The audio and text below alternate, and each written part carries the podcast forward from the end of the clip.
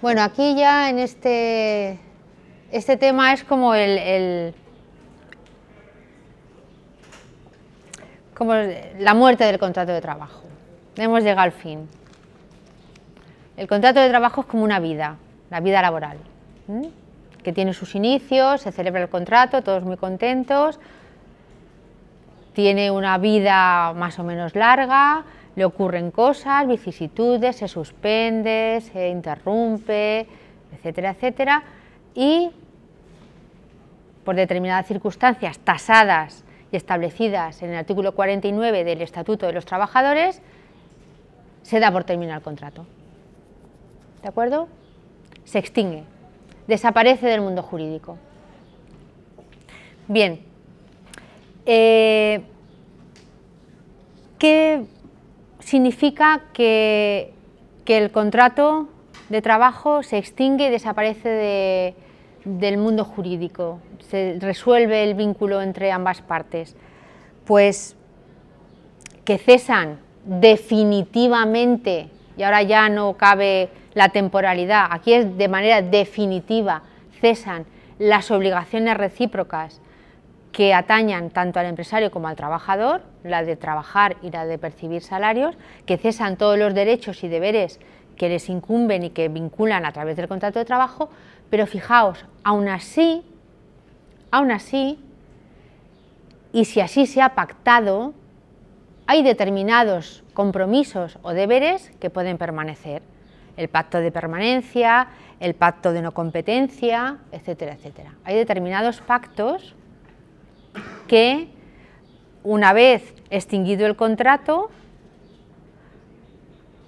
todavía, todavía, o no puedes eh, trabajar en la, misma actividad en otra empresa, en la misma actividad competente con la tuya, o te obligan a estar durante dos años más en la empresa porque te han dado una eh, formación específica y especializada y tienes que amortizar ahí la formación que te han dado, etcétera, etcétera. Pero salvo esos casos que son expresos y que deben de constar por escrito y que son pactos que deben de, hacerse constar, repito, por escrito y en el contrato, salvo eso, la extinción del contrato conlleva la ruptura definitiva del vínculo que une al trabajador con su empresario. ¿Vale? Eh, ¿Qué obligaciones tiene el empresario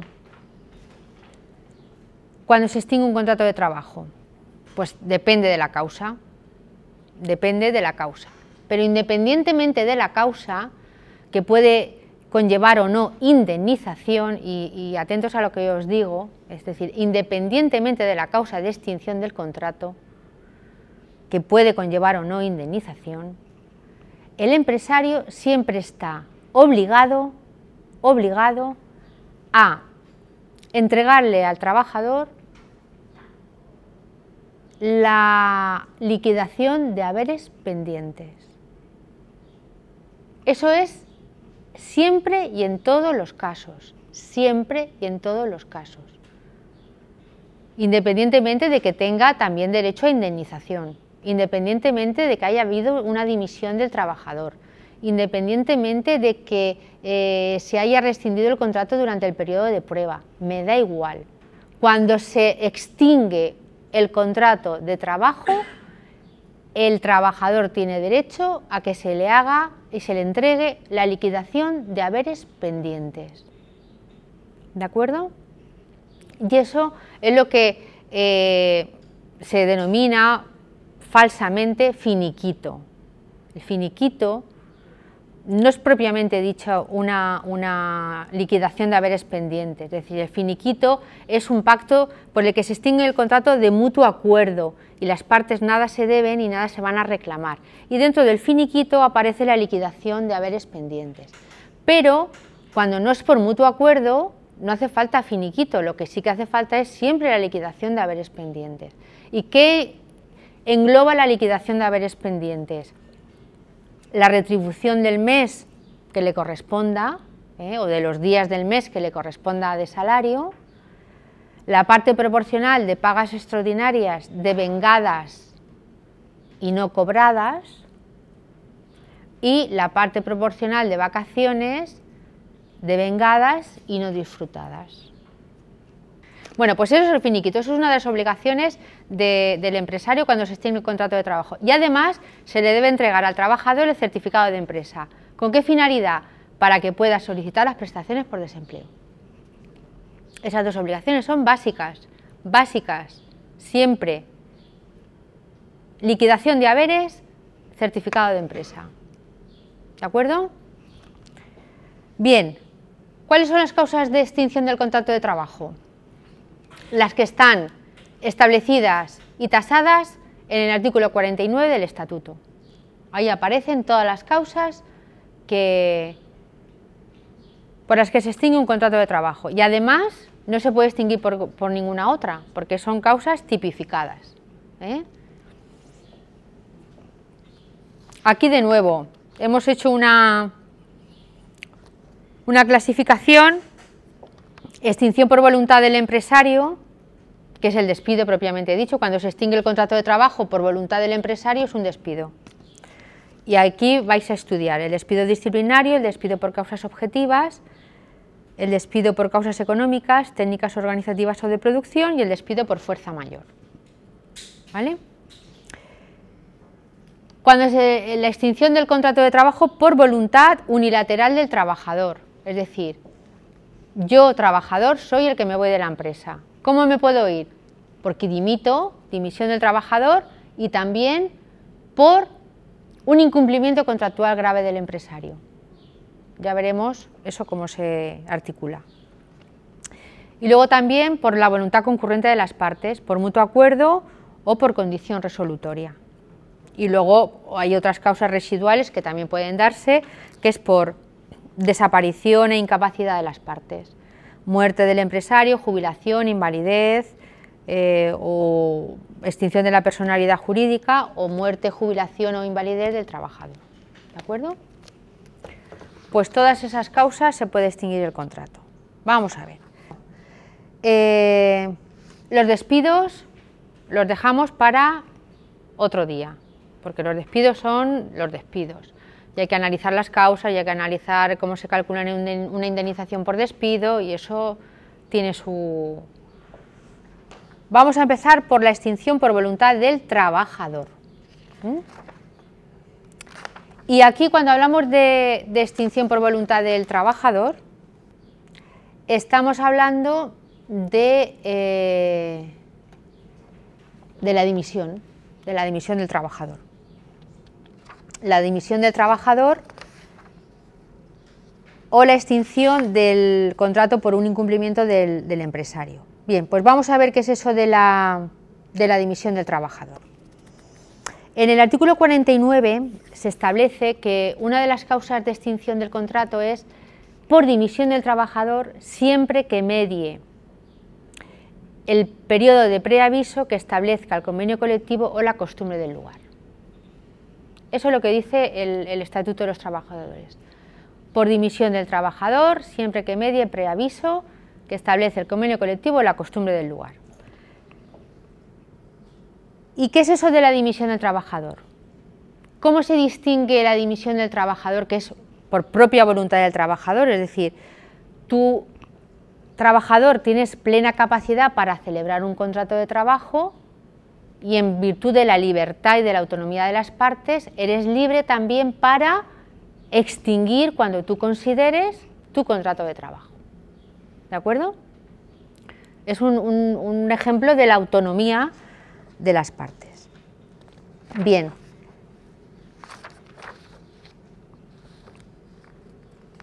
¿En qué se distingue? Porque se pueden dar dos casos. La dimisión del trabajador de un abandono. Yo, después de una causa de suspensión del contrato, no aparezco por la empresa. Y una dimisión.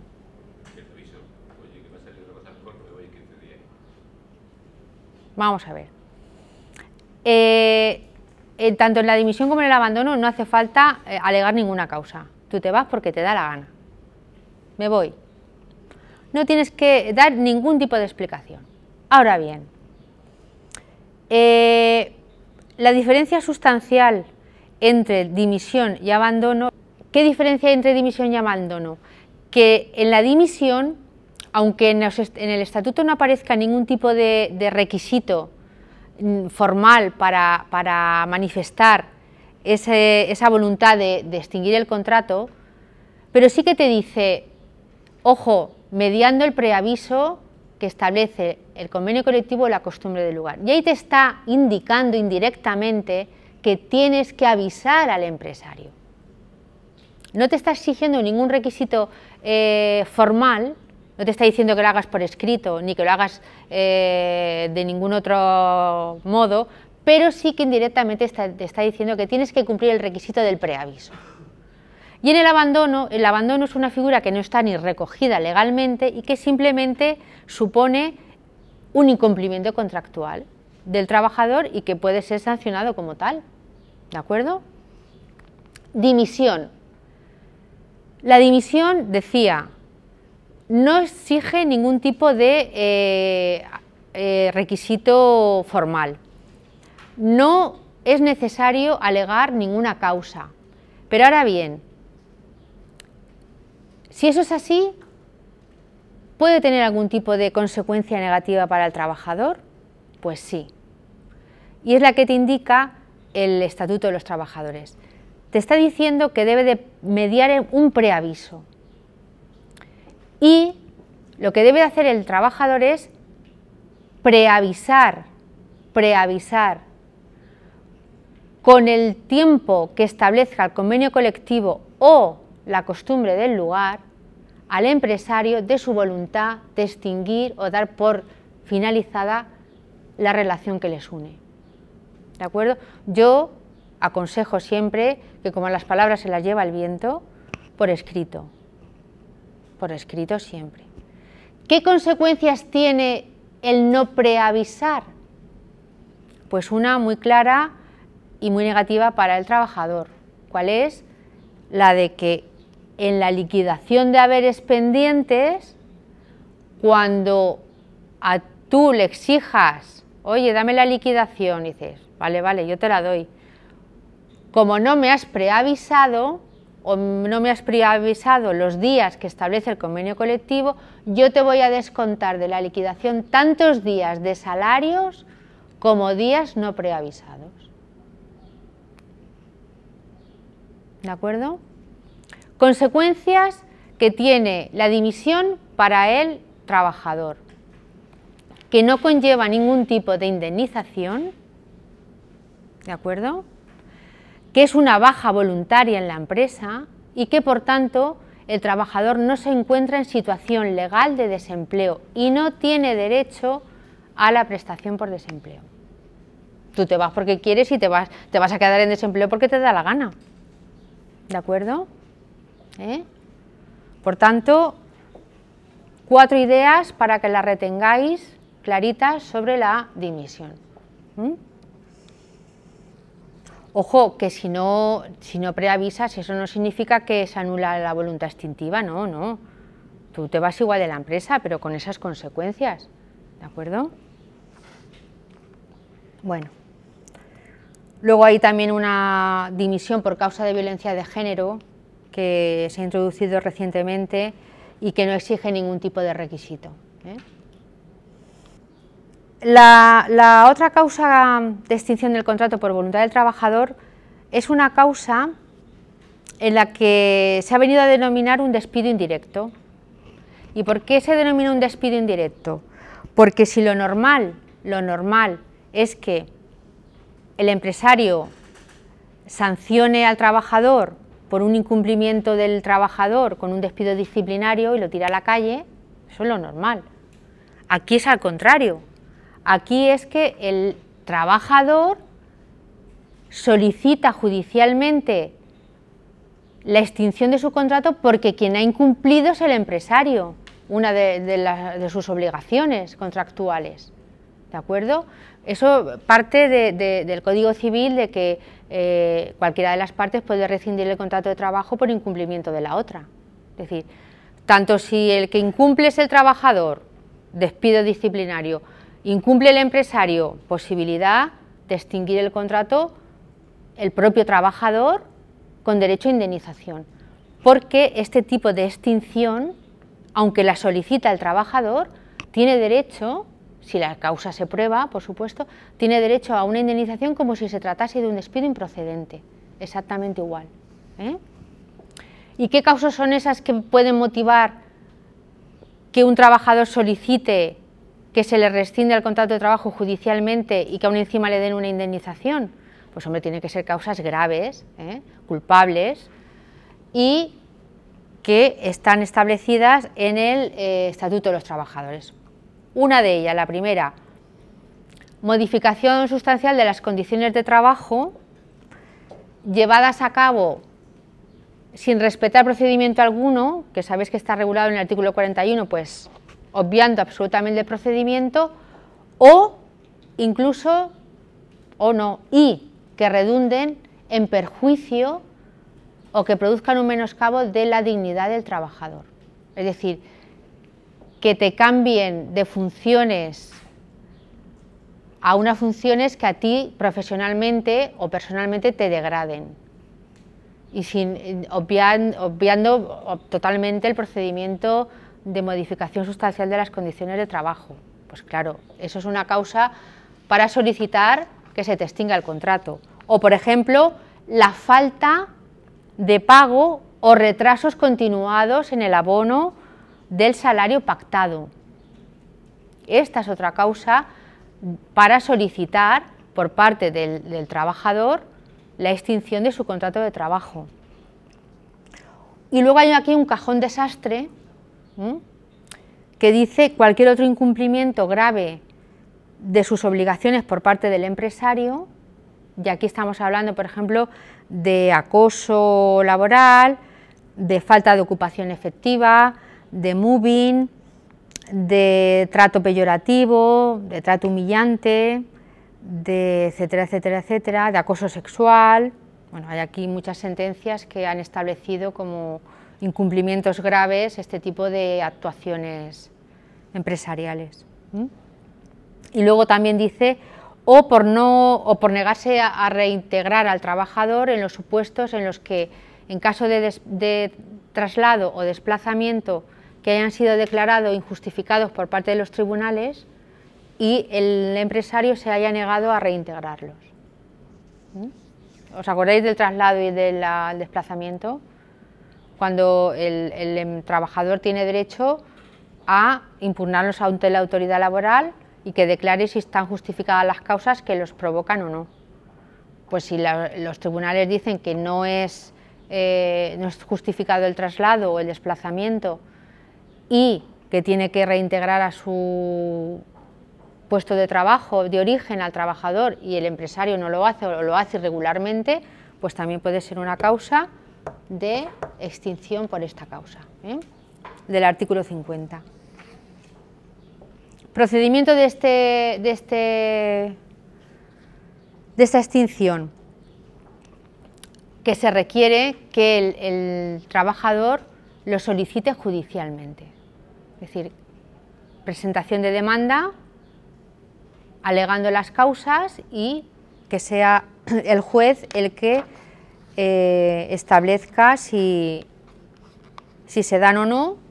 Y en el caso de que así sea, el trabajador se le extingue el contrato, se queda en situación legal de desempleo y tiene derecho a cobrar una indemnización como si de despido improcedente se tratase, de 33 días por año de servicio prestado. ¿De acuerdo?